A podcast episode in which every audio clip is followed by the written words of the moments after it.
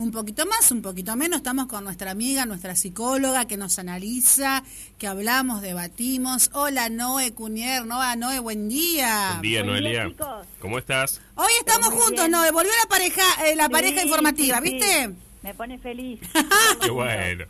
Igual, viste, como que me pelea mucho, Nico, me pelea mucho, no es para psicología esto, ¿eh? Pero te extraña, yo sé que te extraña. Estaba decaído el miércoles Ya Es, sé. pasado. es eso, es eso, sí. Estaba bajo. Estaba bajón, ¿viste? bueno, escúchame, no, a ver, que quedaron el miércoles pasado un poco, ¿no?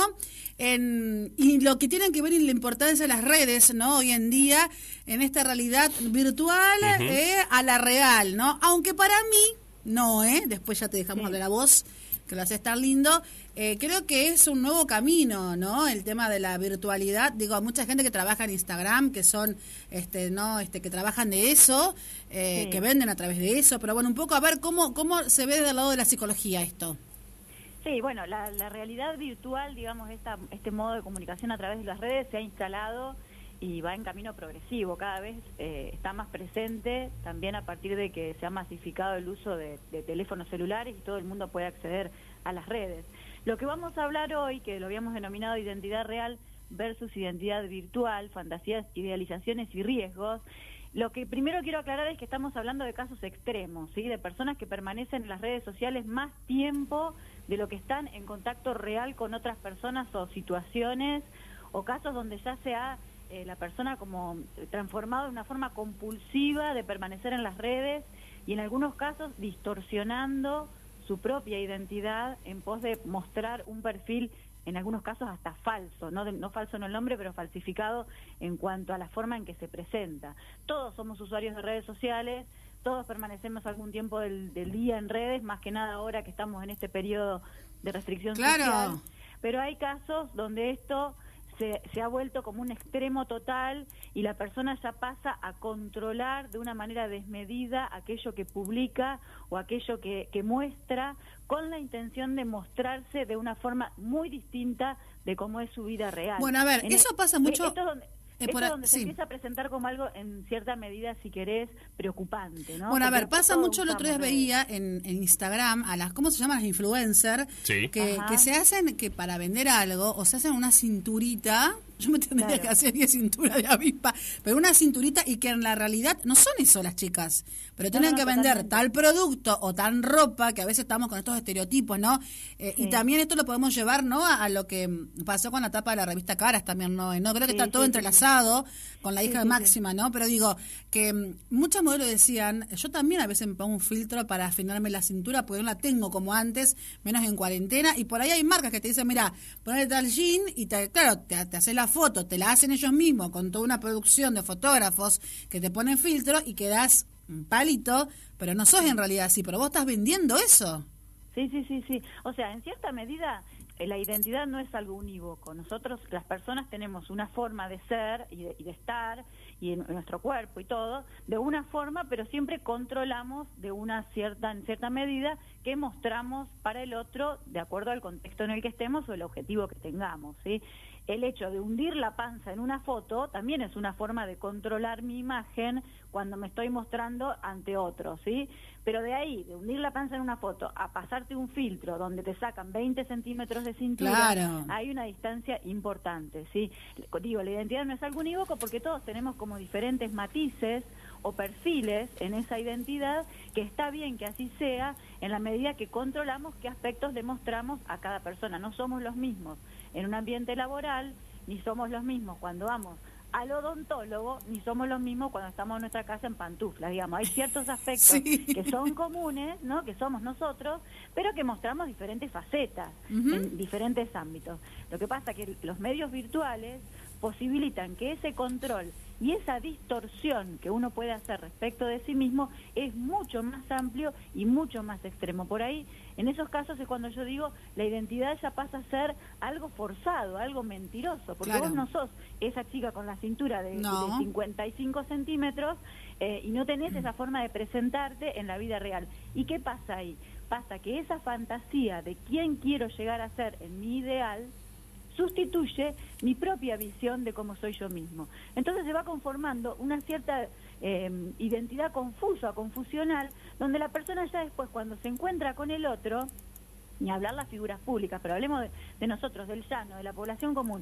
Nos encontramos con el otro y el otro te dice, ah, pero te mira y dice, ah, pero bueno, no, como que claro. no sos la misma, no sos la misma que yo veo en las redes.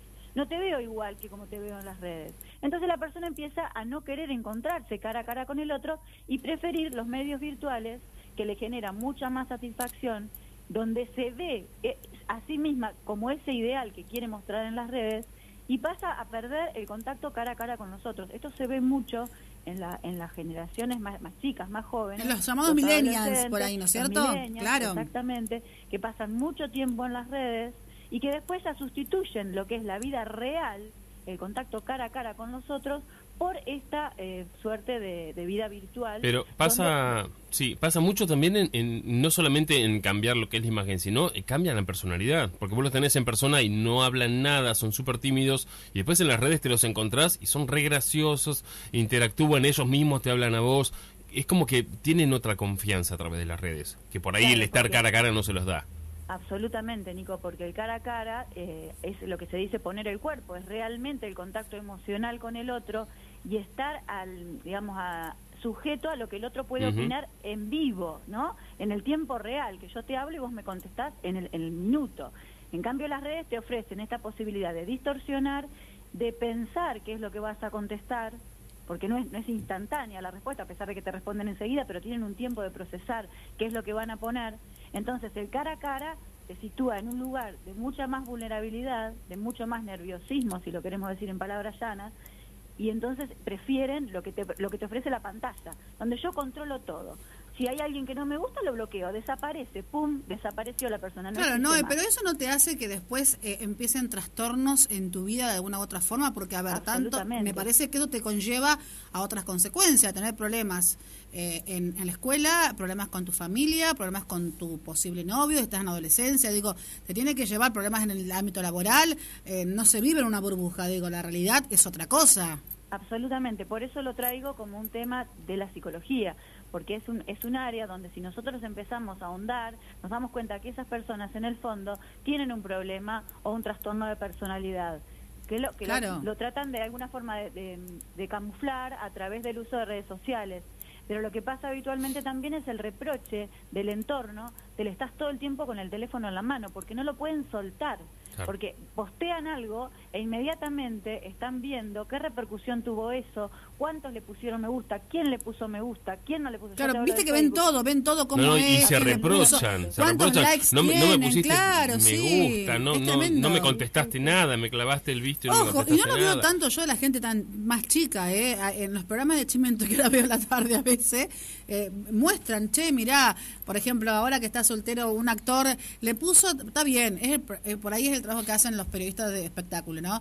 Eh, le puso tantos likes a tal figura. Y ella le respondió, y es todo, y yo digo, ay Dios, viven así, viendo eso y viendo cuántos corazoncitos le puso tal día, que te enloqueces, me parece.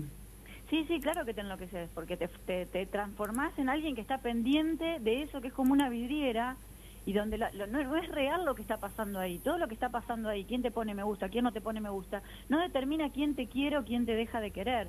Y como vos bien decís, Ana, pasa mucho en las generaciones más jóvenes, pero también en nuestras generaciones, los de mediana edad y más adelante también, donde llegamos después al uso de la tecnología y estamos como fascinados, ¿viste? Como que es una cosa que... Sí, estamos como fascinados pero desfasados porque ya somos grandes. También te pasa eso. A mí no me da para hacer un TikTok, por ejemplo, pero hay mucha gente... No, pero aparte, a, mí, por ejemplo, me aburre en las redes sociales. Nico tiene un problema que Nico le aburre... Yo lo uso mucho para trabajar a las No, no, pero para trabajar me parece perfecto. Para estar eh, a mí me aburre. Bueno, pero a ver. no puedo estar eh, pendiente. Me aburre cuando suben fotos de los cumpleaños, fotos de los nenes, fotos. No me interesa eso. Me parece es una herramienta espectacular para trabajar y para promocionarse. Lo mismo que lo que estábamos hablando de actores, actrices, gente que trabaja por vende ahí. también. Que eso lo hace todo para vender y tienen todo un negocio. Pero eh, la gente. Después el resto me parece que es como que me siento demasiado solo usando las redes. Claro. Lo que pasa es que en muchos casos... Casi- sonó como muy un caso aparte, no, ¿eh? Un caso no, aparte. no, pero es que hay mucha gente que es así, Y que sí. piensa como él. Sí. Pero viste cuando éramos chicos que te sacaban fotos en la comunión, fotos en el cumpleaños y las ponían en la vidriera de la casa de fotografía, ¿se acuerdan? Ahora es el Facebook o Ahora el es Instagram, el claro. Facebook. Claro. Eso ha sustitu- o, la, o la página de sociales de los diarios. Tenés razón. con sultanita. Y ahora eso, cada persona tiene en su propio poder esa posibilidad de mostrarse socialmente y hay mucha gente que lo usa para esto, para mostrar su familia, que no está mal tampoco, yo no juzgo. Lo que digo es, hay que controlar el tiempo que pasamos en redes sociales y hay que tratar de mantener una identidad que sea la misma en la vida real que en la vida virtual.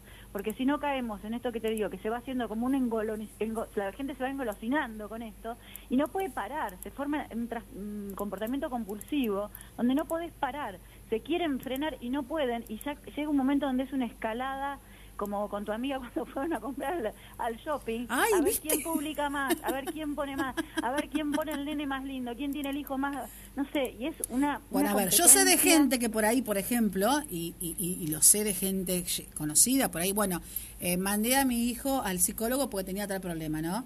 Entonces la otra familia dice, sí, yo le voy a mandar porque fulanita de la familia la mandó, entonces tiene que ir al psicólogo por lo mandó al psicólogo. Y capaz que tu hijo tiene que ir o no al psicólogo o a otro lugar, digo yo, pero ahora se me viene la parte, por, por- vos que sos psicóloga, ¿no? Eh, Y esa sí. competencia también que está en las redes Sí, sociales, ¿no? Porque es como una vidriera, es una pantalla donde cada uno muestra lo que quiere mostrar. Ese control que podemos ejercer sobre nosotros mismos en la vida real es mucho más grande y hay gente que publica cosas que ni siquiera son reales, Claro. ¿sí? Para mostrarse de una determinada manera y lograr que los otros lo juzguen de esa forma idealizada. Y lo que yo digo, desde mi lugar humilde, de psicóloga, eh, es que cuando uno realiza una fantasía, tiene una fantasía y la realiza en un plano, sea virtual o sea real, de alguna forma esa fantasía se, se encontró satisfecha. Entonces, lo que vos satisfaces de manera virtual, mostrándote de una X forma en redes sociales, vos sentís que ya lo hiciste. Y te, te obturás vos mismo de poder concretarlo realmente en tu vida real. ¿Sí? Porque mentalmente hacemos como un engaño a pichanga, donde nos decimos, ah, entonces yo ya, ya estoy flaquita, mirá cómo me puse. Pero no está en la vida real, no tenés esa no cinturita, claro. así, no estás así en la vida real. No. Entonces, más vale dejar de usar tanto filtro, lo digo con sumo respeto, pero dejemos de usar tanto filtro. Y si te querés ver más joven, Anda una vida más natural, hacelo- sano, hacelo en la claro. vida real, hacelo en la vida real. No lo satisfagas en redes sociales, porque Y- es algo que vos estás engañándote a vos mismo de que sos de esa forma. Y en realidad, cuando te encontrás cara a cara con el otro, el otro te devuelve con la mirada el reproche de decir, che, pero vos estás distinta. Y eso no está bueno. No. Eso realmente no está bueno, porque, Porque- nos hace mentirnos a nosotros mismos, Ana, que es el peor, la peor mentira que podemos llevar a, a la vida, a la práctica. No, y aparte la gente también está, y te lo devuelve con mucha agresividad, la gente también yo veo que está, eh, a ver, si bien decís vos, hoy la foto, antes estaba en una casa de fotografía en un diario, hoy lo tenemos en la red social, pero la red social es mundial y es como un gran espejo al mundo y todo el mundo te ve, digamos, y eso por ahí es eh, la adrenalina que, te, que co- conlleva a que la gente haga esto. También están no, aquellas personas que publican cosas eh, adrede para que le comenten, eh, a ver si me entendés. Hay gente que publica, yo veo que publican cosas todo el tiempo contra de algo para que la gente pique, digamos, y se arme un gran debate, y se empiezan a decir de todo. También están esas personas que, que, que tienen ese perfil, dicen, bueno, yo voy a hacer Facebook para destrozar tal cosa. Destrozar el coronavirus. No existe el coronavirus, no existe. ¿No? Sí, para sí, esto, ¿no? polémicas, claro, polémicas, eh, hay gente que está todo el tiempo haciendo eso. Yo, digo, Sí, qué no desgaste físico mental.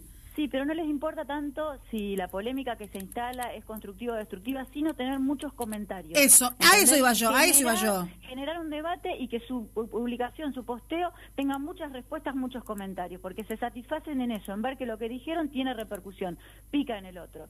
Después hay mucha gente, que también es un tema interesante para charlar, Sí. que usa las redes sociales para hablarle a un otro específico con mensajes encriptados. Entonces Claro, hay mucha gente "A que pone, por ejemplo, hay em, algo de amor y, y- y es como que lo pone en general, pero eh, va Le dirigido a una persona. alguien en particular. Entonces, Mm. todo ese tipo de ironías que se van mandando, mensajes donde unos parecen entender una cosa, otros parecen entender otra.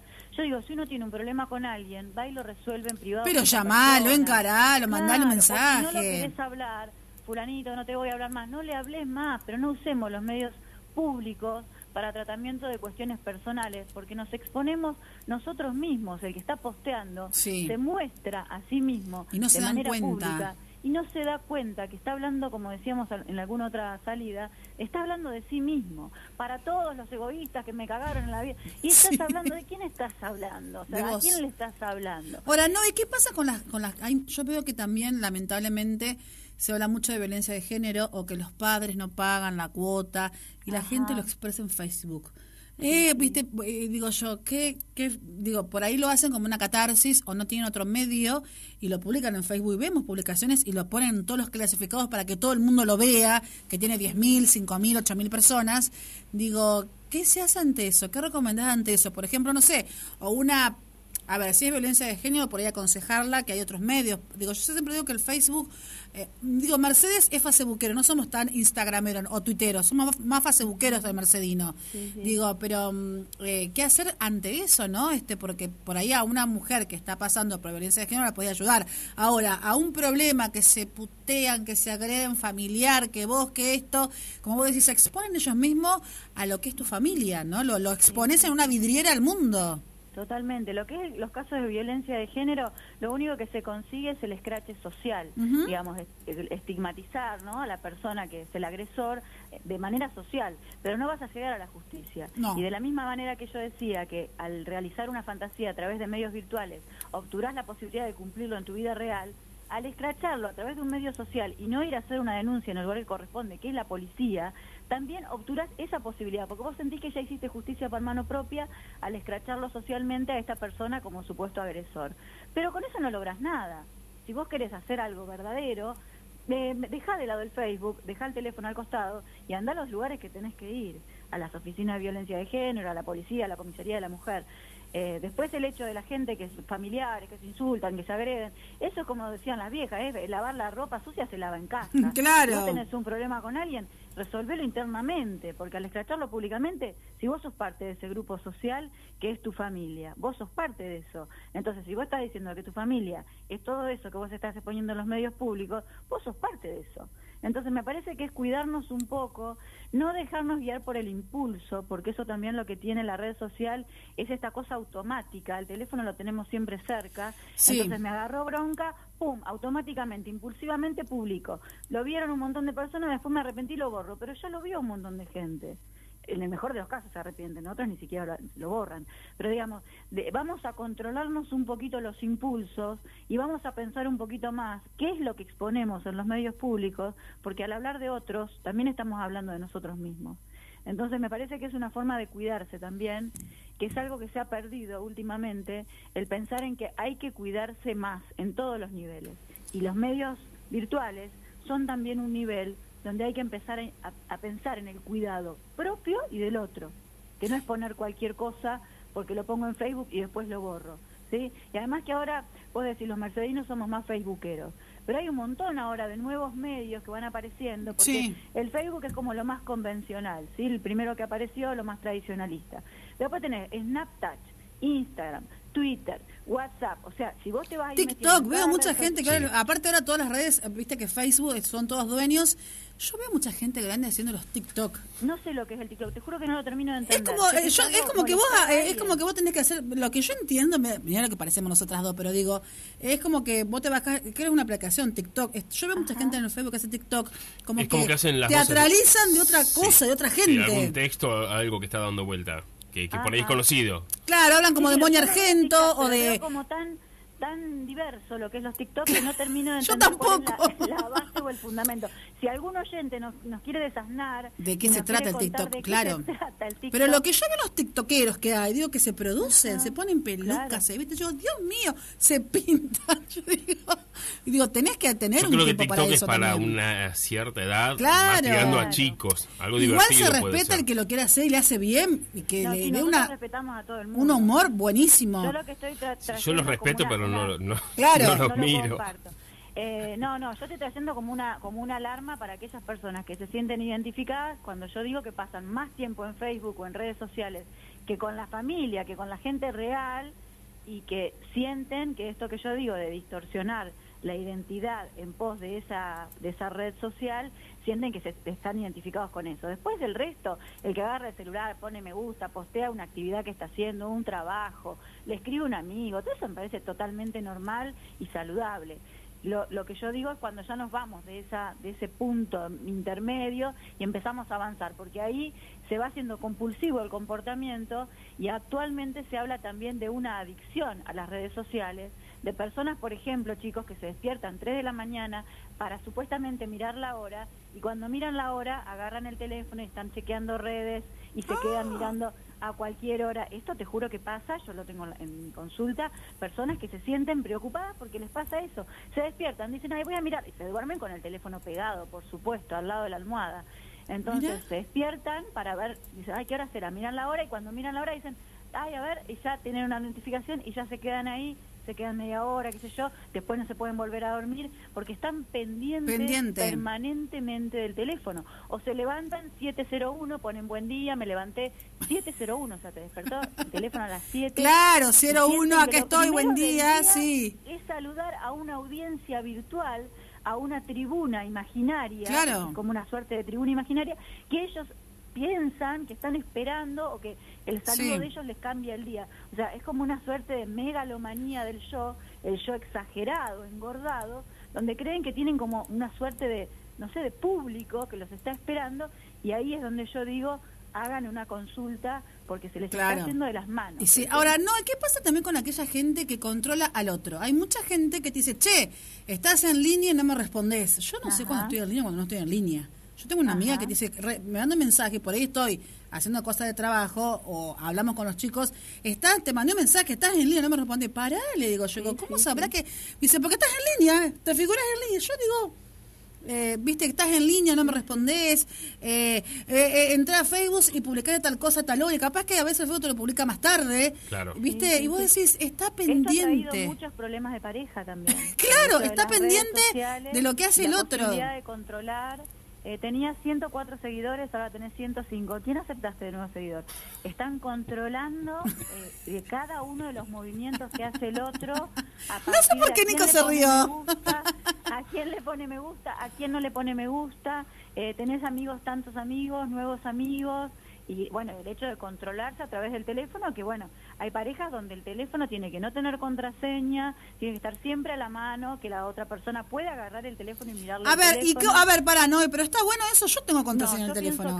Yo creo que no. que no. No, no, yo pienso que no. Que cada uno puede tener su contraseña, puede tener sus conversaciones y puede tener que confiar en la otra persona. La base, la base de una relación sana justamente es esto que vos decís, la confianza. Claro. Si vos tenés que estar ejerciendo ese control policíaco. Porque te enloqueces, si no, no vivís. Para garantizarte la seguridad de que el otro te es fiel, te quiere, está solo con vos, ya esa relación no va. Claro, Pero el problema lo tiene quien controla, ¿eh? el que se siente con la... No, y aparte siempre se dice, el que busca algo va a encontrar algo. El que busca encuentra. A mí me pasaba en unos años, no antes, que yo le agarraba a Sergio el teléfono y decía, ¿quién es esta? ¿Y aquí, ¿por qué? ¿Quién es esta que está amistad? ¿Quién es esta nueva? ¿Por qué la pusiste me gusta?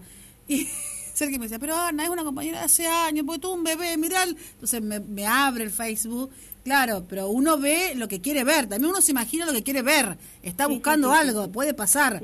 Por eso digo que el problema lo tiene quien necesita controlar. Claro, yo después se me pasó esa época. Estoy más, más grande, no es más vieja. Sí, bueno, pero nos pasa a todos. Es, es una, En general tiene una base de, una baja autoestima o una inseguridad que la trasladan en el otro y entonces ahí, en esa inseguridad, en esa inseguridad se, se proyectan todas las fantasías de creer que por le pone me gusta, entonces ya está queriendo otra cosa. Y eso me parece que es también otro tema interesante para que nos preguntemos acerca de nosotros mismos, si nos pasa algo de esto, si tenemos esa necesidad de controlar de manera policíaca permanente al otro, ¿qué nos está pasando a nosotros? El problema no lo tiene el otro, el problema lo, tenemos nosotros. Sí, pero ¿cómo nos cuesta darnos cuenta que el problema lo tenemos nosotros?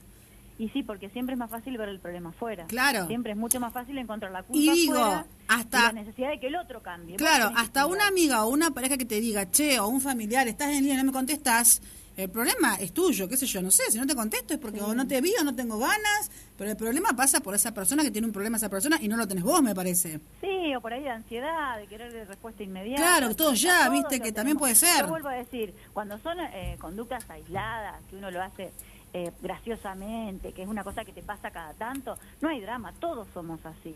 Pero cuando es sistemático, cuando es siempre, cuando es compulsivo, que quiere decir que lo querés evitar y no podés, querés no revisarle el teléfono a tu marido que se fue a bañar. Si no se lo tengo que mirar más el teléfono, porque le dije que no se lo voy a mirar más el teléfono. Y el tipo entra al baño y el teléfono está ahí, ay, no puedo aguantar y lo miro, y lo miré otra vez y después me siento mal, digo, no encontré nada. Pobre Roberto, que le reviso el teléfono. Y, y eso es lo que yo digo, ahí hay que preguntarse, ¿qué me está pasando conmigo misma? Que tengo esa compulsión a querer hacer algo que yo misma me doy cuenta que no está bien, que prometí no hacerlo más y sin embargo lo sigo haciendo. Es un comportamiento similar a la adicción a una sustancia. Claro. La persona que dice, no voy a consumir más porque sé que me hace mal, porque le prometí que no, y cuando no, cuando puedo, tácate, me gana, porque es más fuerte que yo. Entonces ahí me parece que hay necesidad primero de preguntarnos, de registrar eso que nos está pasando, de darnos cuenta que eso nos está pasando y que eso nos está haciendo mal. Y después ver, ver qué hacemos con eso. Mm. Consultar a quien corresponde, buscar una actividad física, Claro. algo que suplante esa compulsión, tanto sea de publicar todo el tiempo, estar todo el tiempo mirando redes, de lo que sea que uno quiere controlar y no puede. No, eh, acá llegó, vamos redondeando un mensaje de Graciela. Eh, ¿Te conoció por televisión? Dijo, ¿verdad? Porque, claro, no, eh, este, también está con, con Milenio, con, con Pedro. Dice, el TikTok es espantoso. Para mí no han quemado etapas de su vida. Un abrazo. Y dice, otra cosa odiosa. Dice, bueno, pero esto también tiene que ver. Es cuando es verdad. Tiene razón Graciela que te pasan cadenas, que si no pasas las cadenas te va a pasar algo. Bueno, viste, Claro. esas son cosas que son más, este, más tranqui. Pero bueno, lo que dice, no, está, está bueno esto, ¿no? De, de ver qué nos pasa. Como vos decís, si queremos, si nos a- a- achicamos la cintura y nos bajamos 10 kilos y en la vida real no somos así, vayamos a que en la vida real y no Claro. eh, eh, hacerlo, eh, buscar un nutricionista, comer sano. No satisfacer, no satisfacer la fantasía en el plano virtual, que una vez satisfecha la fantasía en el plano virtual, obtura que yo la pueda realizar en la realidad. Y yo soy este cuerpo material de carne y hueso, no esa figura que expongo en redes sociales a través de una foto distorsionada por filtros y no sé cuántas cosas más. No, eh, como somos siempre, esto de carne y hueso, somos, Somos de carne y hueso. somos Somos así. esto, somos Sí. esto. Todo, todo lo que es exceso eh, es algo que se repite, ¿no? Lo, lo que es exceso ya termina siendo perjudicial. Siempre que sea medido o que se use para ciertas cosas está bueno, todo lo que es tecnología, ya cuando te vas a los excesos ya terminas perjudicando. Totalmente, Nico. no redondeó Nico excelentemente bien, ¿eh? Excelente. Noé, Excelente. pensamos después o que los oyentes nos digan de qué quieren hablar el próximo miércoles. Dale.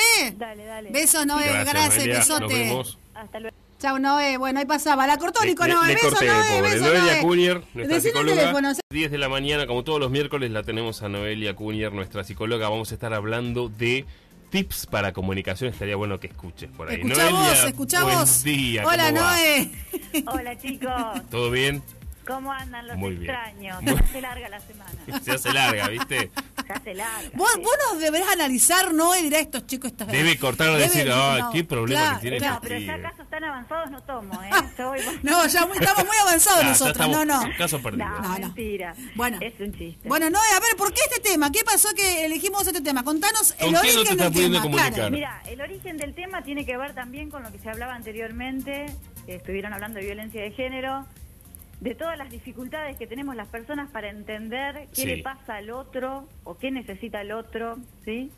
Lo remonto a la nota que tuvieron anteriormente Sí. porque cuando hablaban de eso me, me, me iluminó también hablar de esta temática en relación con lo que quería hablar hoy. Porque cuando hay un caso de violencia de género, la persona que ejerce violencia está diciendo de una forma con mucho valor de verdad algo, que es esa violencia que ejerce, pero verbalmente muchas veces, o la mayoría de los casos, manifiesta otra cosa. Entonces, dice, te amo, ¿sí? Te quiero, te amo, te quiero cuidar, te quiero proteger, pero por el otro lado está ejerciendo violencia sobre esa persona. Y esto me remonta a uno de estos tips que dice Nico, de que no hay nada que no sea comunicación, ¿sí?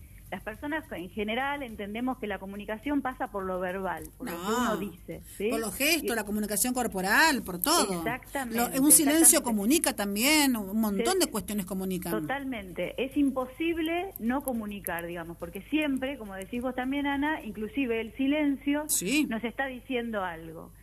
Entonces es importante saber atender en la comunicación a aquello que el otro dice, no solamente en lo que expresa verbalmente, sino lo que dice de otras formas. Me parece que eso es como primordial para poder querer entenderse mejor con el otro. Cuando estamos hablando de comunicación que genera dificultades, estamos hablando de la comunicación que se remite a esos aspectos interiores, ¿sí? lo que ocurre en el interior de las personas. Lo que ocurre afuera de las personas, puse la pava para el fuego, ¿sí? Eso no tiene ningún tipo de dificultad. Puse la pava para el fuego, paga fuego, voy, la verifico, está la pava en el fuego. Sí. Pero cuando yo digo te amo, estoy hablando de una emoción, hay que entender qué significa para cada persona eso que dice te amo, eh, con qué se enlaza el amor, por ejemplo, para cada persona, porque hay personas que tienen muy cerca el amor del odio, por ejemplo, o el amor de la violencia. Entonces tenemos que saber entender en el aspecto de, la- de lo emocional, de lo que ocurre adentro, ¿sí? ¿Qué nos está queriendo decir el otro? No solamente a partir de lo que nos dice, sino también a partir de lo que no nos dice. Claro. ¿Sí? O a partir de lo que expresa de otra manera que no es a través de la palabra. En este momento que estamos viviendo, confinamiento, mucho tiempo estar juntos, etcétera, se generan muchos problemas de comunicación, ¿sí? En, la- en las parejas, en, en las, las- las comunicaciones laborales, en la familia con los hijos. No, en, en- en el entorno, en presuponer que la otra persona, y aparte yo también veo mucho, ¿no? En este momento de confinamiento, de que estamos hartos y cansados de esta pandemia, cuarentena, ¿no? De que la gente presupone que vos tenés que saber algo, presupone que vos lo sabés, o presupone que, o la gente, no, como vos decís, esta comunicación de la gente no lee, no entiende, no comprende, o solamente quiere, o por cómo está emocionalmente, escuchar lo que quiere escuchar, o leer o interpretar lo que quiere esa persona. Claro. ¿Puede ser? Eh, eh, eh, sí, en eso de escuchar lo que quiero escuchar está lo que vos estás diciendo, Ana, que son esas presuposiciones. Yo presu- eh, presumo que vos interpretás las cosas de una manera determinada, que son como yo interpreto las cosas. Entonces te adjudico a vos la misma interpretación que tengo yo. Entonces ya estoy sorda o ciega. Claro. Ya no me importa lo que vos estás diciendo porque ya a lo que vos dijiste yo ya le atribuí una interpretación y ya cerré el discurso en qué es lo que yo quería escuchar. Después me doy cuenta que eso no se corrobora en la realidad, que lo que yo creía que era lo que vos pensabas no es, porque vos me lo demostrás de otra forma, y se genera el conflicto, ¿sí? Entonces me parece como muy importante también reforzar esta idea de que no hay que atribuirle al otro la interpretación de lo que uno ya a priori quiere escuchar del otro. Hay que escuchar genuinamente, inocentemente, lo que el otro dice, lo que el otro expresa con la palabra, con lo, con lo gestual, con los silencios. ¿sí? Muchas veces dicen, no se puede hablar con vos porque quiero hablar con vos y vos no decís nada. Te está diciendo un montón. Bueno, para, para, para que acá yo voy a decir una cosa. Yo cuando estoy con Sergio, a veces yo soy re peleadora, yo soy re peleadora, y se darán cuenta. Pero, se- pero Sergio me mira y dice, yo, me dice, yo no voy a pelear, ¿eh? Es más vos". sabio. Me dice, yo no voy a pelear. es más sabio, y yo, viste, a ver, pasaba antes, ahora ya estamos más grandes, ya cambió todo, pero yo ya sé que él, él va siempre, y yo, y no, viste como a veces somos así las mujeres, o yo presupongo que somos así, pero yo soy más peleadora, y él va siempre a la calma, a buscar la paz, pero no es así, no te enloquezca, y uno, viste, como que es un batallón de cosas, eh, y a veces pasa, ¿no? De que vos, de que uno quiere pelear y el otro no quiere pelear, y el silencio te dice mucho, dice, no te voy a contestar, no voy a pelear, me dice.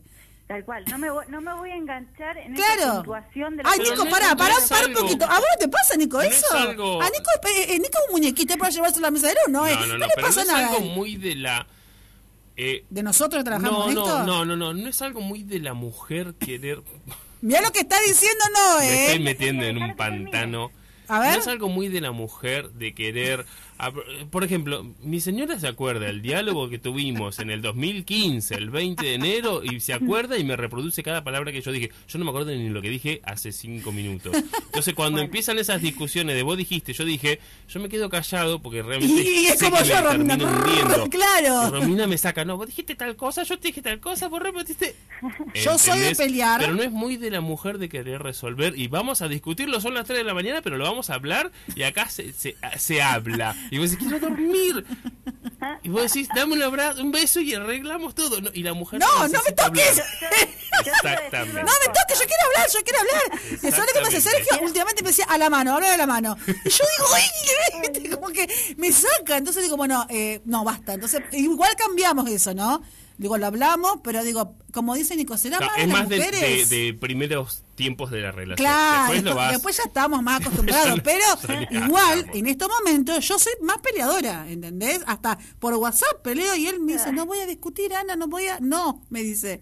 Y vos te quedás, voy ¿qué a- voy a hacemos? decir- Voy a decir dos cosas. Dale. Primero, Nico va a tener problemas en la casa por haberla invitado a la esposa con voz esa voz aflautada.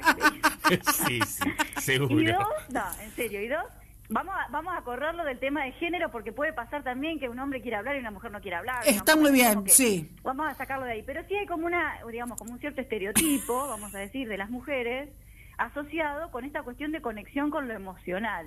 Porque las mujeres estamos más habituadas por, por, por, por cuestiones culturales, Sí. por cuestiones biológicas también, de cómo nos toca a nosotras, por ejemplo, traer un hijo al mundo, estábamos conectadas con el dolor, con el cuerpo, mu- muchos factores.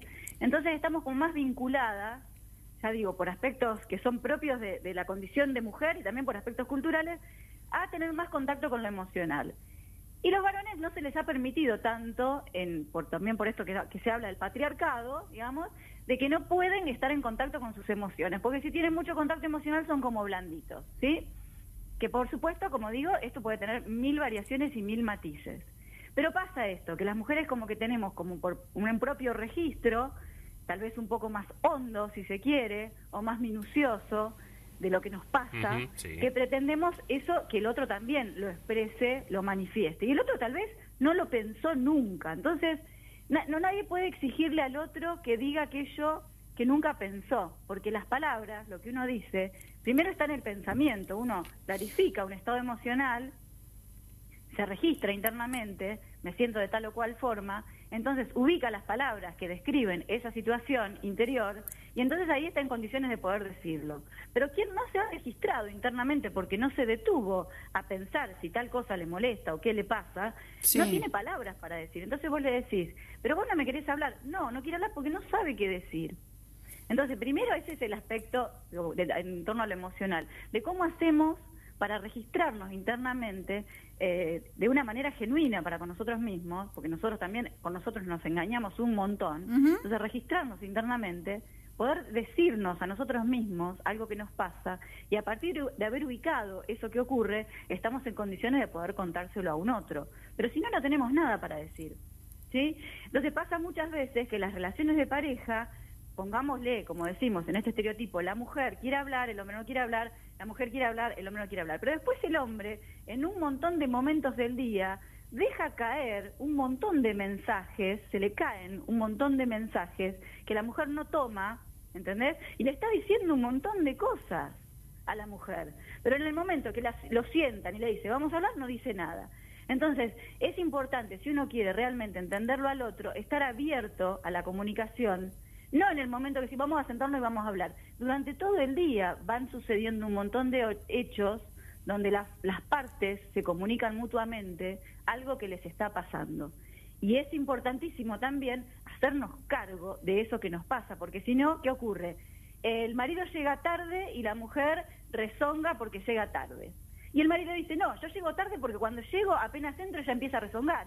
Entonces, ahí se empiezan a pasar Claro. la pelota de una situación que es conflictiva, donde ella dice rezongar porque él llega tarde y él dice llegar tarde porque cuando llega ella rezonga. Entonces, si, lo- si nos pasamos la pelota y no nos hacemos cargo de qué nos pasa de un lado y del otro, no se termina nunca y el conflicto no se resuelve nunca. También es, es, es eso lo que vos decís. Si no fuese porque la mujer es así, de que investiga y pregunta y quiere sacar información, la relación por ahí se hubiese terminado antes. Porque el hombre por que ahí que- infla, infla, infla, infla, hasta que explota. Yo digo que si hay que estar sacando información, si hay que estar preguntando para que el otro, o sea, como hay que sostener un bastión, ¿no? De yo soy la que va a hablar, yo soy la que va a preguntar, o yo soy el que va a hablar, el que va a preguntar, para que la relación no se termine. Chicos, que se termine y ganemos tiempo, porque es algo que va al fracaso, ¿me entendés? Claro. Si de las dos partes no se están haciendo cargo de querer sostener la relación en el sentido de entenderlo al otro, de cuidar al otro, de preocuparse por el otro, ¿para qué uno va a estar solo tratando de hacer que algo funcione cuando se tiene que se tiene que terminar? Claro. Porque la vida es tiempo, Nico, la vida es tiempo. Entonces, si vos te das cuenta... Me gusta esa frase, la vida es tiempo. Hoy la pongo Ay, en el Facebook. La vida es Ahora tiempo. te la Ahora robo. te la robo. Sí, De Noé. Sí. no, pero es sí, verdad, porque uno tiene que... em, y más lo notamos en estos momentos que estamos viviendo, ¿no? Donde nos pasamos por todo tipo de emociones. ¿Noé? ¿Se me fue Noé? Sí, estoy acá. estoy Ah, no, acá. no, pero digo que más en este tiempo que estamos más en casa, que nos redescubrimos, o con la familia, o con la pareja, o con la parte laboral, o con lo que nos pasa, me parece en este tiempo de confinamiento, de que nos cambió la vida de un día para el otro, que fue como un balazo de agua fría, me parece que también le damos más valor al tiempo. Totalmente, totalmente. Eso es una gran enseñanza que nos deja este periodo, de que, eh, de que justamente hay que ver cómo transcurrimos el tiempo, Ana, cómo pasamos el tiempo que, separa el, el hecho en que nacemos y el hecho en que nuestra vida se termina. Ese tiempo es nuestro tiempo. Entonces, si uno va a estar pasando el tiempo sufriendo para sostener una cosa, X, bla, bla, eh, hay que evaluarlo eso. ¿Qué estoy ganando en esto de sostener? ¿Para qué? ¿Sí? Yo no estoy en pos de que las relaciones se tienen que terminar inmediatamente al primer conflicto, no, para nada, pero planteemos no. Si el conflicto es recurrente, es sistemático y es casi permanente, ¿qué estoy haciendo yo Claro. con esa otra parte? Y vuelvo con el tema de la violencia de género que me parece súper importante. Sí. No confundir, no confundir. El amor es cuidar al otro. Si no hay cuidado en una relación, no se trata de amor, se trata de otra cosa. Perfecto. ¿sí? Es Sí, que el otro tiene que estar bien. El amor es cuidar al otro, es conocerlo, aceptarlo y cuidarlo al otro. Si no hay cuidado, si a vos que estás escuchando, tu, tu compañero, tu novio, te dice que te ama, pero a la vez te ejerce violencia sobre vos, eh, fíjate que él lo que entiende por amor es algo muy ligado al sufrimiento. Fíjate Claro. si te conviene una persona que tiene tan junto el amor y el sufrimiento, porque el amor es cuidar, el amor es anticipación del placer, es saber que cuando viene el otro, lo que me va a pasar a mí es bueno para mí. Y eso se graba emocionalmente en los primerísimos tiempos de una persona. El bebé en su cunita llora y, y viene la madre y anticipa que la que la madre trae es confort, saciedad alimentaria, calor, limpieza del pañal. Entonces graba eso como algo relacionado con el amor bueno. Si eso no estuvo, que puede ser por múltiples factores, yo hago un análisis acá en función con la relación con la madre, pero es mucho más amplio. Sí. Si eso no estuvo, si el bebé lloraba y nadie lo atendía, el bebé graba el amor como algo relacionado al sufrimiento, porque lloro y nadie me atiende. Y es lo mismo que pasa en las situaciones de violencia. Una parte llora, clama, reclama, aúlla, se arrastra y el otro ni se entera. Entonces, yo digo, si el amor se reúne muy cerca de algo que tiene que ver con el sufrimiento, revisemos de qué se trata esa clase de amor y pensemos si esa clase de amor es lo que nosotros queríamos para nosotros. Si La- cuando vos eras chiquita y fantaseabas tener un novio, te imaginabas que tener un novio iba a ser eso, que te dice que te ama, te trae un regalo, te dice que estás linda y después por X causa se le sueltan los patos y pasa una cosa horrible. No, la verdad que está bueno lo que dice, lo que dice Noé, te manda Sí. beso Estelita, Noé. Ay, abrazo grande, Eh, abrazo grande. Y a Graciela que siempre está escuchando también. ¿Se habrá dormido Graciela hoy que no llamó ni mandó mensajes? ¿Dónde estás, ahí está Gra? escuchando. O está escuchando, ¿eh? pero bueno, pero está bueno esto, ¿no? De, de, de- de la comunicación, ¿no? Y, y llevarlo a todos los ámbitos, ¿no? Lo que comunicamos todos, o con el cuerpo, o los silencios, como dice no, en una relación de pareja, o en la cuestión laboral, ¿no? Esta vez el Nico viene mal- malhumorado y yo me doy cuenta, o yo lo mismo, y me dice, ¿te pasa algo? ¿Qué te pasa? no, pero es verdad, Bueno, yo estamos le hablo con amor, yo no le hablo así como... Sí, no, no. Yo te voy a mandar el mensaje que mandé hoy a la mañana, ¿no? De temprano. Dale, ¿Eh? mándamelo, Te voy a, mándamelo. te voy a hacer el extracto de pantalla para que veas. No, no, pero mentira. Pero bueno, pero esto esto es la vida misma. eh, Por esto pasa, ¿no? Totalmente. Y, y está bueno. Y yo lo dejaría picando para la próxima, eh, próximo miércoles, ¿no? Eh, el hacerse cargo.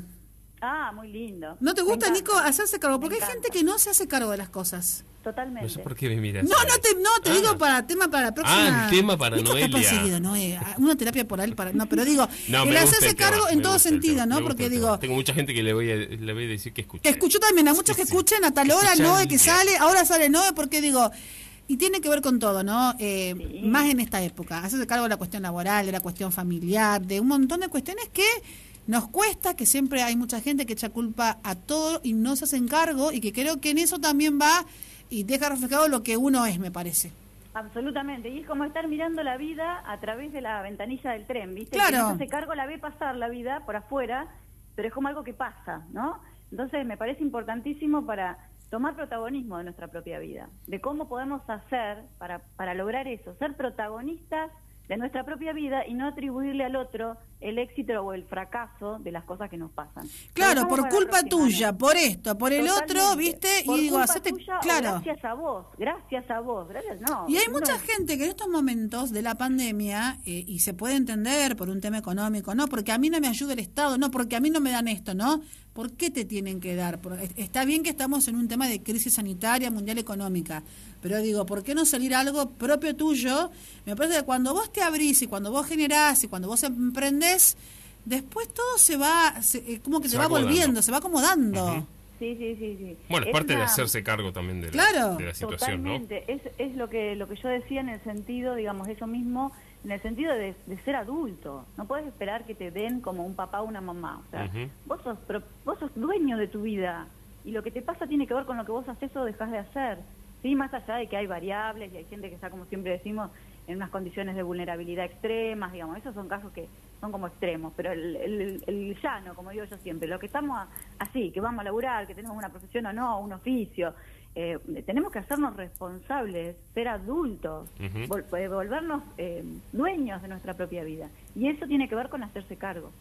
Claro que sí. Bueno, Noé, nos dejamos con hacernos cargo. Le vamos a buscar que Noé después le, le, busque, este, digamos, eh, un título. el titulito, este, digamos, ¿no? Para justamente el próximo miércoles hacernos cargo. Y esto, esto y, lo dejamos así, ¿no? Y esto va en todo sentido de la vida, en la cuestión laboral, en la cuestión pareja, en la cuestión familiar. Eh, todos somos padres, hijos, hermanos, ¿no? O sea que, así que está buenísimo. ¿Te parece, Noé? Me parece fantástico. Bueno, te mandamos un beso grande. Ahora con Nico vamos, eh, nos agarramos los pelos acá. No, no, no, podemos, porque estamos distanciados, pero este, digamos, este, no, como siempre un placer, Noé. La gente te adora porque sos clara. También les paso cuando estás en televisión que me pasa Pedro la rutina y digo, hoy está Noé. Así que eh, eh, mucha gente que te conoce por la radio, la voz, ahora también te ven por la tele y dice, mira Noé. Así que me encanta Noé verte en la tele también, me encanta. Les mando un abrazo gigante. Gracias por el espacio. Gracias, eh, gracias. Eh. Ahí adiós. Ahí pasaba quién, Nico. Noelia Cunier, nuestra psicóloga que viene todos los miércoles. Te voy a informar cuál es el teléfono. Claro que sí, vamos. Mira, lo tengo por acá. Es el 1550 y para que lo, que lo estoy abriendo. 1552 98 95. La llaman, le mandan un mensaje y tienen un poquitito más de lo que estamos haciendo todos los miércoles acá en la pública. Bueno, eh, hacemos un poquito de música linda. Te pedí un tema. ¿Lo buscaste? Ah, pensé que me estabas pidiendo que, te, que no, no, suave no, con vos. No, no, Igual te pedí que le trate así. Trátame suavemente. Te bonde eso de estéreo, dale. Voy a, ser bueno con vos.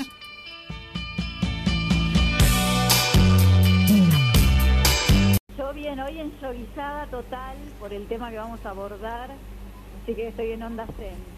¿Vas a abordar? enjoguizada, enjoguizada digo enjoguizada. Me encantó enjoguizada. qué, lindo está el show de jogging, pantuflas, ¿no? No, no todos los días. Del yoga, de la disciplina milenaria. Ah, perdón. no estamos bien, no, no estamos bien, viste, vos tenés que entendernos. Escuchame una cosa, ¿no? Eh, eh, ¿Qué música querías para tu presentación? Pedir al aire y después nos decís qué te gusta, qué, qué te gusta, Noé.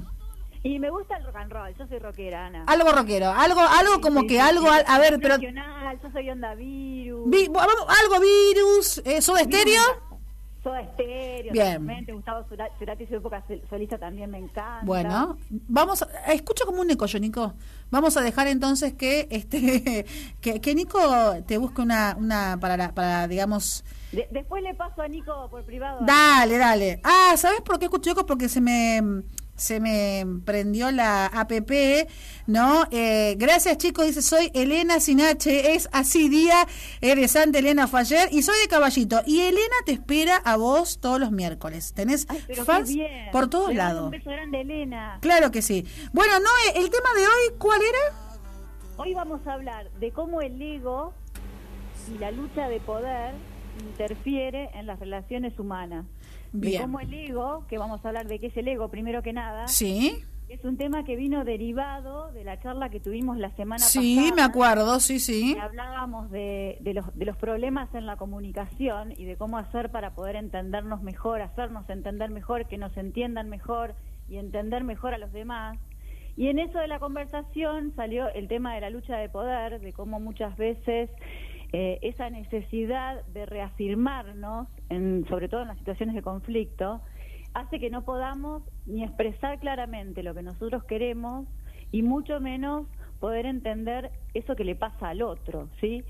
Cuando hablamos de ego, muchas veces se, se asimila la, la, cuestión del ego con el yo, ¿no es cierto? Como que cada persona tiene una visión de sí mismo que es necesaria para poder funcionar, para poder relacionarnos, para poder estar en el mundo, subsistir, digamos. Sí. Pero muchas veces esa visión de lo que se dice el yo o el ego no es realmente lo que nosotros sentimos que somos, sino que son como una suerte de capas o de máscaras de las que nos vamos recubriendo a lo largo de los años, de la vida, muchas veces derivadas de mandatos familiares, del decir, vos sos de determinada manera, vos siempre fuiste sensible o insensible o débil o fuerte, ¿no? Como esos, esas formas en las que nos veían los otros en el pasado, de las que nos vamos aferrando, ¿no? Como diciendo, bueno, voy constituyendo esta imagen de mí mismo o de mí misma en base a eso que fui o en base a eso que me decían que yo era o que tenía que ser. Y todas estas, eh, como yo te digo, capas, que yo lo veo como si fuesen las capas de la cebolla. ¿viste? Medio complicado, Noé. ¿Te parece? Ay, sí, yo lo veo como complicado, ¿no? ¿Vos, Nico, cómo lo ves? No, no, es es, eh, es como de protección esa capa que vos decís. Exactamente, son como, como si fuesen máscaras o caretas que vamos usando, ¿no? Que nos impiden contactarnos realmente con eso que sentimos que somos. Pero es, es inconsciente eso. Totalmente. Claro, Totalmente. es inconsciente. Uno no se da cuenta que está actuando en función de eso, ¿sí? Que justamente de lo que se trata es de tratar de darnos cuenta de que usamos esas como si fuesen Como como, si fueran una protección, digamos. del actor, Claro, ¿eh? como una protección. Exactamente, esa es la base de todo. Esa es la base de todo. Es una protección, eso nos da seguridad, ¿sí? Nos aferramos a eso porque sabemos cómo funcionamos cuando nos ponemos en ese papel, si querés decirlo de esta forma. Sí. ¿eh? Y eso nos impide ser verdaderamente quienes somos frente al otro en el momento de, por ejemplo, una discusión. Esto se presenta muchísimo en las relaciones de pareja, porque en la pareja uno expresa esos aspectos más íntimos, más guardados, más inconscientes también, y en muchos casos más infantiles, ¿sí? Porque estamos en el día a día, porque nos conocemos en todos los ámbitos y planos posibles. Entonces pasa mucho en las relaciones de pareja que uno no se presenta tal y como es, sino que se engancha en estas cuestiones que tienen que ver con estas máscaras que, que se llama el ego, ¿no es cierto? Y que es neces- necesario de alguna manera derribar o trasponer para poder genuinamente verte con el otro tal y como sos, sin esas máscaras que muchas veces las parejas construyen a lo largo de los años, cuando hace mucho tiempo que están juntos. Entonces se hablan de la misma manera que lo veían al otro cuando empezaron la relación, pero el otro ya no es más el mismo después de 20 años. Y uno tampoco es más el mismo Claro. después de 20 años. Claro. Entonces es como un trabajo permanente que nunca se termina de hacer porque se va actualizando a lo largo de la vida permanentemente y tratar de encontrar de qué de- en dónde nosotros estamos siendo prisioneros de esas máscaras o de esas capas que yo lo veo así como cosas que nos recubren y que nos impiden sobre todo contactarnos con lo que nosotros nos pasa de verdad, ¿sí? Esto se presenta en lo- desde lo más trivial en cualquier discusión que se están peleando y uno le dice, bueno, entonces me voy a ir y el otro le dice, bueno, entonces andate y le refuerza eso como para decir, si vos te querés ir, entonces soy yo el que te he hecho, ¿me entendés? Y ahí empieza a través del ego, de estas posiciones ególatras, lo que tiene que ver con la lucha de poder, porque ninguno de los dos quiere mostrarse débil o vulnerable frente al otro, cuando siempre estamos débiles y vulnerables frente al otro, porque est- estamos vulnerables frente a nosotros mismos. Esa es la realidad. Que no controlamos mucho, muy poco es lo que controlamos de la vida, ¿sí?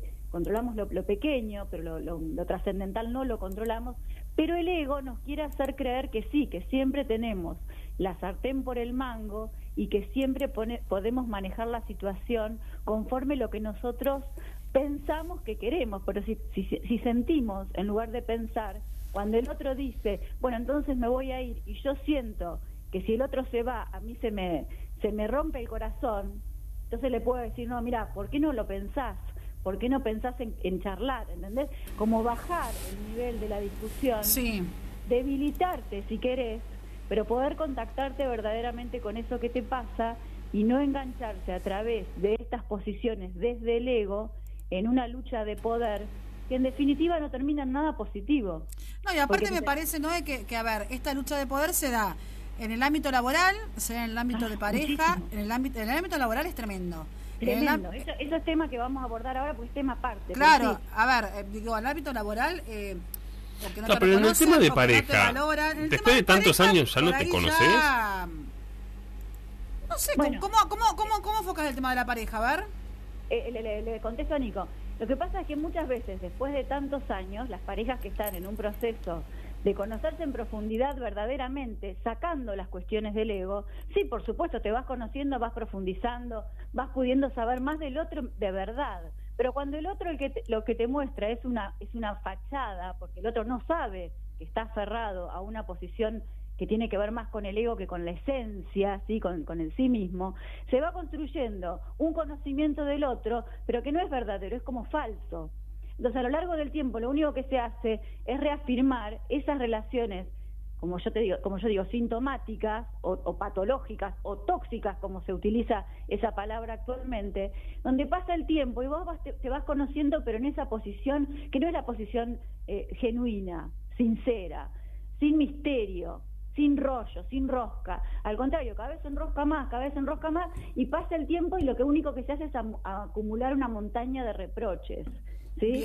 Que muchas veces esas parejas siguen juntas con mal vínculo, sufriendo la presencia del otro, la compañía del otro, y muchas veces se separan, porque eso no es un momento que no, no da para más y si tienen la, la voluntad y la, la, sabiduría de poder tomarse un tiempo para cada uno, bueno, se separan. Pero muchas parejas no se separan. O sea, el tiempo de por sí no hace al conocimiento genuino. Escucha, Nico, el tiempo, claro, a veces vos, vos crees que conoces a una persona y de repente un día para el otro, eh, no esa persona o cambia o no la llegaste a conocer como vos creías. estabas dentro de una relación que no es como la que. sí, y, bueno, hay un dicho que dice: Yo me casé con una persona y me divorcié de otra. ah, sí, no sabía ese dicho. Sí, sí, sí, es como otra una cosa que vos no te reconozco como estás. Eh, eso tiene mucho que ver con lo que hablábamos la semana pasada, porque muchas veces uno, si no está viendo verdaderamente al otro, se queda con la presunción que uno tiene de lo que el otro es, ¿no?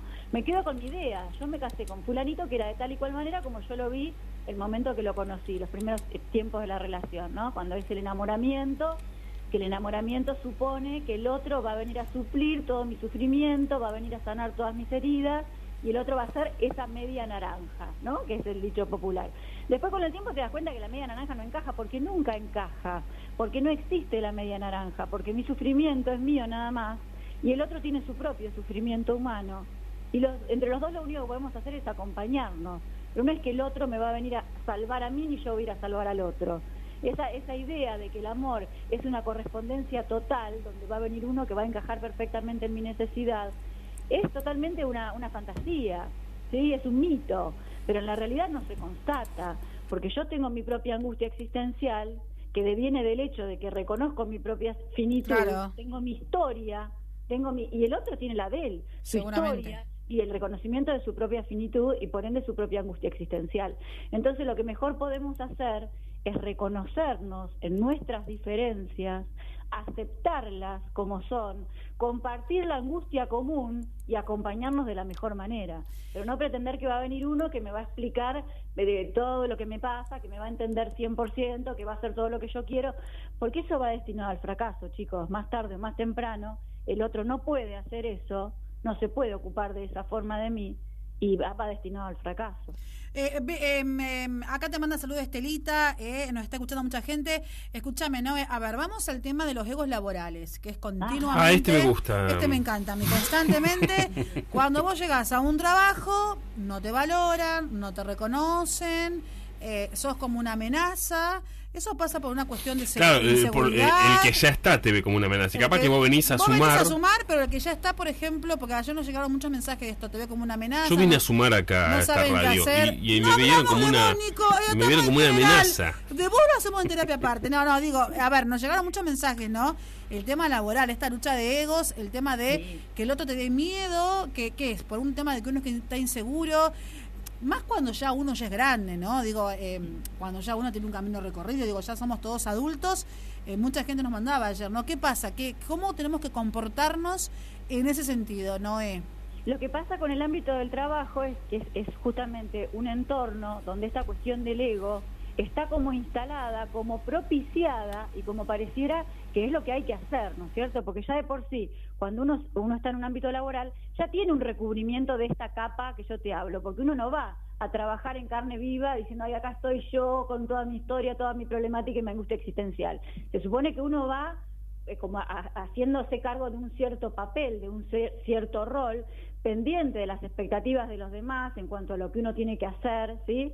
Eh, entonces es como un ámbito que ya el tema del ego está como instalado. En el ámbito del trabajo hay dos componentes. Uno que tiene que ver con lo operativo, que es netamente la tarea, es decir, lo que yo vengo a hacer como actividad propia de mi trabajo, y después todo lo que tiene que ver con lo sociolaboral, lo socioafectivo, las relaciones humanas en el trabajo, el jefe, el subalterno, los clientes o quienes sean los que vienen a consumir el servicio que se presta en la organización. Y todo esto de lo socioafectivo en el trabajo está totalmente atravesado por cuestiones del ego. Entonces, lo que yo digo en esos, en esos contextos, uno tiene que tratar de protegerse de esas personas que uno identifica como muy en una posición del ego, desde la rivalidad, desde los celos, desde la envidia, desde un falso sentido del logro, desde una tiranía que se ejerce sobre las personas. Entonces yo, cuando identifico en el ámbito del trabajo una persona que reúne estos componentes, que es celoso, es competitivo, es envidioso, está viendo lo que hago. Pero escúchame, no, escúchame, ¿qué, ¿qué, ¿qué, hacer cuando, por ejemplo, en, una, en un ámbito laboral no te reconocen, no te valoran, no te suman? Digo, hay esta lucha de poder, te está este llamado ninguneo. Yo nos contaba te destratan. te destratan o te maltratan serían, ¿eh? La palabra. Digo, ¿qué hace ante eso? A ver, ¿cómo una persona puede tratar de eh, cambiar eso? Digo yo, ¿qué, ¿qué, es lo qué es lo mejor? A ver, hablar, hablar con la persona y por ahí no llegas a un acuerdo y ves que no va a cambiar eh, uno por ahí también se puede cansar. A mí me pasa con amigas que le pasa eso, ¿no? Más por ahí en empresas más grandes, este digamos, y pasa eso, ¿no? En grandes empresas que por ahí sos un número, sos un legajo. Ah, bueno, listo, esta, ¿no? O este. Digo, ¿qué haces? ¿Qué, qué recomendás ante eso? Yo lo que recomiendo es enfocarse en la tarea. Cuando en, el, en el trabajo enfocarte en tu tarea. Lo que tienes que hacer tratar de hacerlo de la mejor manera posible. Y obviamente depende el nivel jerárquico que tengas dentro de la organización, en qué lugar estás ubicado dentro de esa escala de jerarquía, para ver qué herramientas tenés de cómo maniobrar, ¿no es cierto? Que esto también es un aspecto que hace al ego, porque cuando nosotros hablamos de la pareja, se supone que en una pareja no debiera haber un rango jerárquico, somos iguales, estamos en paridad, ¿no es cierto? Pero en las organizaciones laborales existe este rango de importancia, desde que es el director general hasta que es el, el que está, no sé, en la puerta, el portero, es, mucha la, la, distancia que hay en cuanto al poder que a cada una de estas personas se les asigna desde la estructura. Esa autoridad que se les transfiere desde la estructura opera mucho sobre las personas y tiene que ver con lo que uno puede llegar a hacer cuando se siente destratado. Pero yo lo que digo, uno va al trabajo para hacer una tarea específica. Claro, y aparte, a ver, acá también, Rosa, me parece la necesidad que uno tiene de trabajar. Es tu laburo, es tu fuente de ingreso, digo yo, donde uno debe estar bien, ¿no? Y, no tener, como vos decís, y el tema de hoy, esta lucha de egos. Y también lo que se cruza, que es el poder, ¿no? Ah, no, porque vos, porque el superior tuyo tampoco tiene, eh, digamos, eh, es eso de, de, de manipularte porque sea superior. Totalmente, totalmente. Y también en ese caso, preguntarte ¿Cuánta necesidad tenés vos de que este otro, que es un fulano que no conoces, que lo tenés encima como jefe porque te lo pusieron en la empresa, cuánta necesidad vos tenés de que esa persona te reconozca o te trate bien? ¿Qué te pasa vos con eso que necesitas que te reconozcan o te traten bien? Volver la pregunta sobre uno mismo, ¿eh? entonces decir, ¿por qué yo me siento tan mal? Porque hay una realidad que es innegable que las personas que están en esta situación de la que estamos hablando sufren. No es una cosa que se la inventan. Van al, trabajo y se les cierra el pecho. No quieren levantarse a la mañana para ir a ese lugar porque se sienten mal ahí. Y el trabajo es parte de la vida. Como dijimos una vez, la vida es... Es que pasas muchas horas por ahí en el trabajo. Está más en el trabajo. Este, y aparte voy a esto, más allá de que pasás que convivís con tus compañeros de trabajo, también está el tema de que es tu fuente de ingreso, es lo que a vos te sirve para mantenerte en la vida. Por eso digo, eh, ante esto digo, este bueno, a ver, hablar con el superior, tratar de llegar a un acuerdo, eh, a ver... Pero siempre basándose en la tarea, Ana, porque si vos entras a decir, mira, me parece que me tratas mal, que me miras mal, que a fulano lo tratás mejor, lo que sea, entras en esta cuestión de lo afectivo, lo emocional, que el otro ni le interesa, porque si le interesara no te trataría mal. Entonces decir, mira, ¿Hay algo en relación con mi trabajo que vos me quieras decir? ¿Algo que me quieras corregir de cómo estoy haciendo mi trabajo? claro, ahí entendido. O sea, enfocarlo en el trabajo, no en la persona. Totalmente. No o sea, decir, a ver, yo estoy acá para hacer tal cosa. O sea, que lo voy a hacer. Si vos no, o sea, eh, o, me sin, hablar a ver cómo hablamos del tema laboral. Vos decime cómo lo hago, si no te gusta cómo lo hago yo, decime cómo mejorarlo, pero en el trabajo, no hacerlo personal. Porque ya ahí sería, claro, un caos.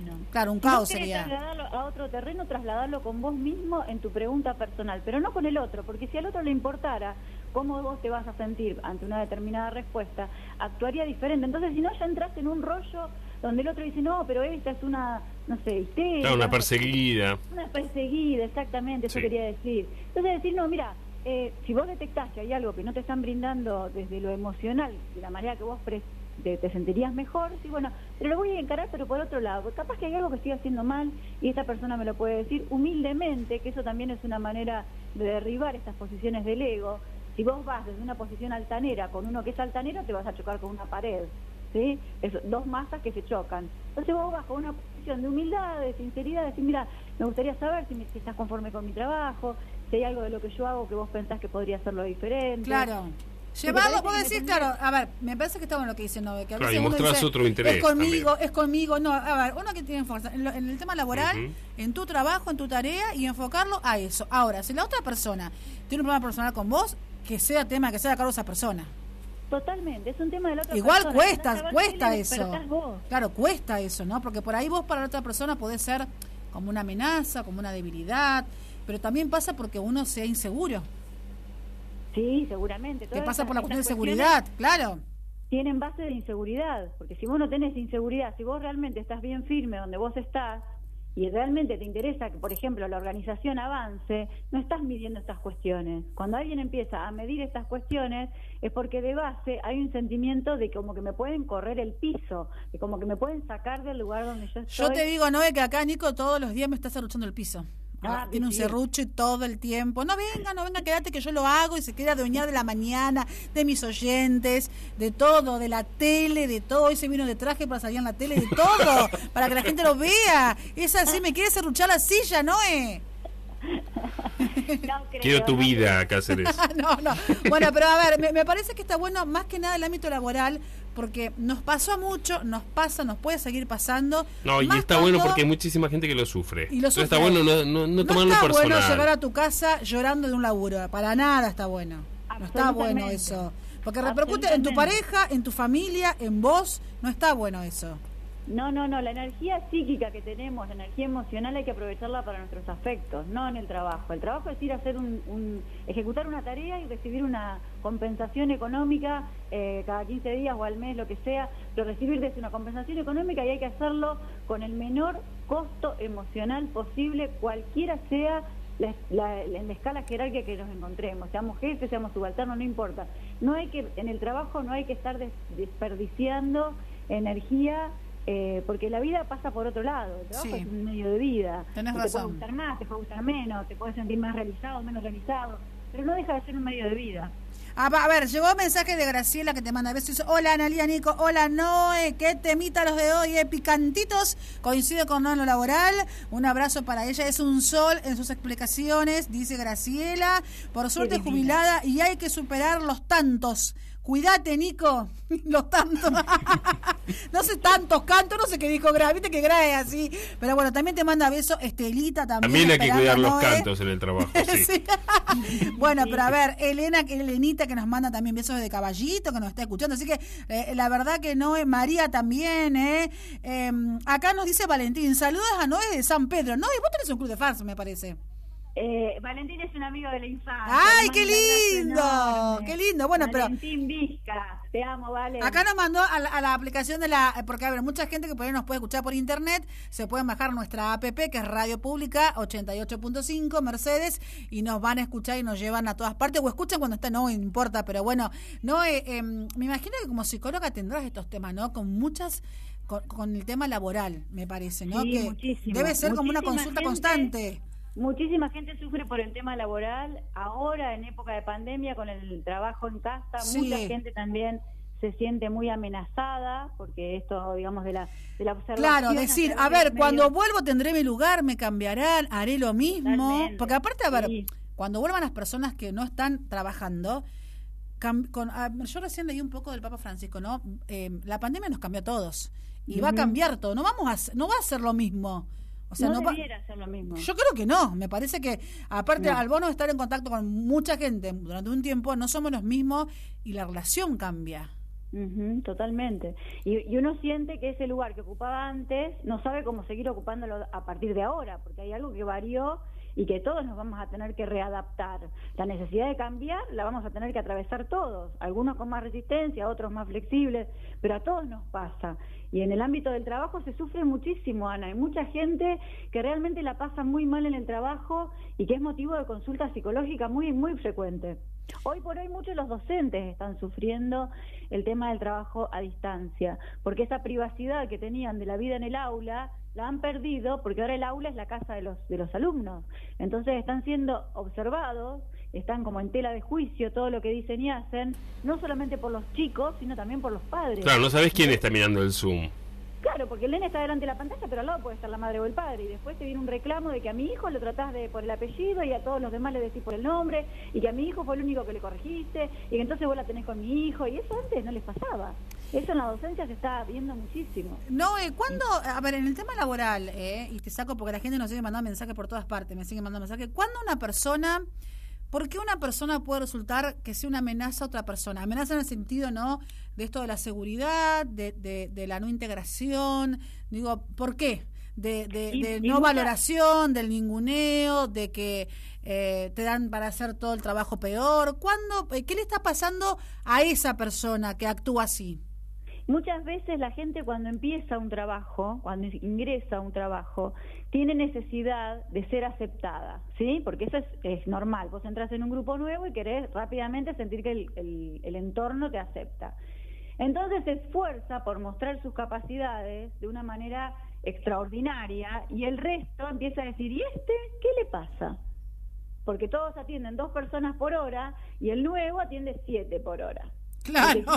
O quiere ser el, el más bueno, el que, el que, el que es servicial, y capaz que no sos así, viste, capaz que lo Capaz lo- que no sos así, capaz que estás haciendo un, un esfuerzo superlativo que después no lo vas a poder sostener y en lugar, en lugar de conseguir que el entorno te acepte, lográs todo lo contrario que ser rechazado. Ahora, Ah, porque pero en escuchame, evidencia a ellos. Pero escuchame una cosa, pero eso también, eh, o sea, que vos actúas mal, que sos el nuevo que llega, ¿no? Pero también el otro que está, no, no también no tendría que ser un poco más flexible y decir, bueno, che, le damos una oportunidad y no hacer la guerra. No, bueno, pero eso es, viste, como, como ocurre con los animales. Cuando aparece un, un macho que no es de la manada, los otros machos lo quieren sacar porque les viene a sacar el lugar. Eso es así. O sea, cuando viene un nuevo, el grupo se siente amenazado porque dice, ¿y este nuevo qué va a hacer? ¿A quién van a sacar que vino este nuevo? Digamos, Claro. eso es lo más natural que ocurre en, en lo humano. Sí, pasa Yo lo que digo siempre. que la, lo- lo la cuestión pasa por saber observar el entorno en el que uno se inserta y ver cuál es la mejor manera de adaptarse a ese entorno, no ir con algo prefijado desde el ego, ¿sí? Con estas máscaras, estas cáscaras, estas conductas estereotipadas, sino decir, bueno, yo voy a ir a observar. Y si me siento rechazado, también observar la- la- el rechazo por dónde pasa. Si yo veo que yo pregunto algo y nadie contesta, digo, che, ¿cómo se hace esto? No me contesta nadie. Y otro pregunta y enseguida van a asistirlo y digo, ah, bueno, pero entonces hay algo que está pasando conmigo. O empiezo a preguntar puntualmente a una persona, o cuando necesito algo digo, discúlpenme, veo cómo manejarme para que el entorno me acepte. Pero si yo empiezo a hacer más y más y más y repetir lo mismo y repetir lo mismo, donde ya fui rechazado, lo único que hago es reforzar el rechazo. ¿Sí? Y también en un momento evaluar hasta dónde uno puede seguir esforzándose. No, y aparte, a ver, yo creo que uno debe, a ver, yo veo esto, a ver, perdón que te interrumpa, uno debe ser uno, Que te digan. lo No, que pero digan. también querés encajar con el grupo Está nuevo. bien, pero a ver, si Entonces, no si a vos encajás, estás. no porque, encajás- eh, a ver, entras a un trabajo nuevo y te des lo más, ¿no? Para, para, porque estás a prueba, por lo que sea. Entonces, como dice Noelia, atendés a full, no parás, te tomas cero descanso. Entonces te van a venir a decir, che, pará un poco porque nos estás exponiendo a nosotros. Y vos tenés que bajar un poco porque también tenés que armarte un grupo. Si no estás Adaptarte al grupo. 8 horas, 12 horas con un grupo que no te habla. Está bien, pero yo digo, pasa- igual que tenés que ser vos mismo. Pues yo no, yo no quiero ser una falsa y ser una dulce, un dulce de leche. Primero que no, No, ya sabemos que vos sos vos misma. No, no, pero eh, yo digo, eh, pero digo, eh, Te uno tiene, no, esto que uno tiene que ser uno. Yo no, yo no, no, no quiero ser otra persona para agradar al otro. Uno es uno, como los otros son otros y hay que aceptarse. Creo que acá está la clave. Sí, claro, pero también es lo que dice Nico, que en, en un contexto laboral donde el trabajo es en equipo, vos tenés necesidad de los otros Sí. para poder llevar adelante tu tarea. Entonces, si en ese de, yo soy como yo soy, qué sé yo, eh, lo- los otros no tienen un tiempo para conocerte y saber que en ese yo soy como soy, se encarna una re buena mina que sos vos, Gana. No sabe qué es ese yo soy como ¿Viste, Nico? como bien.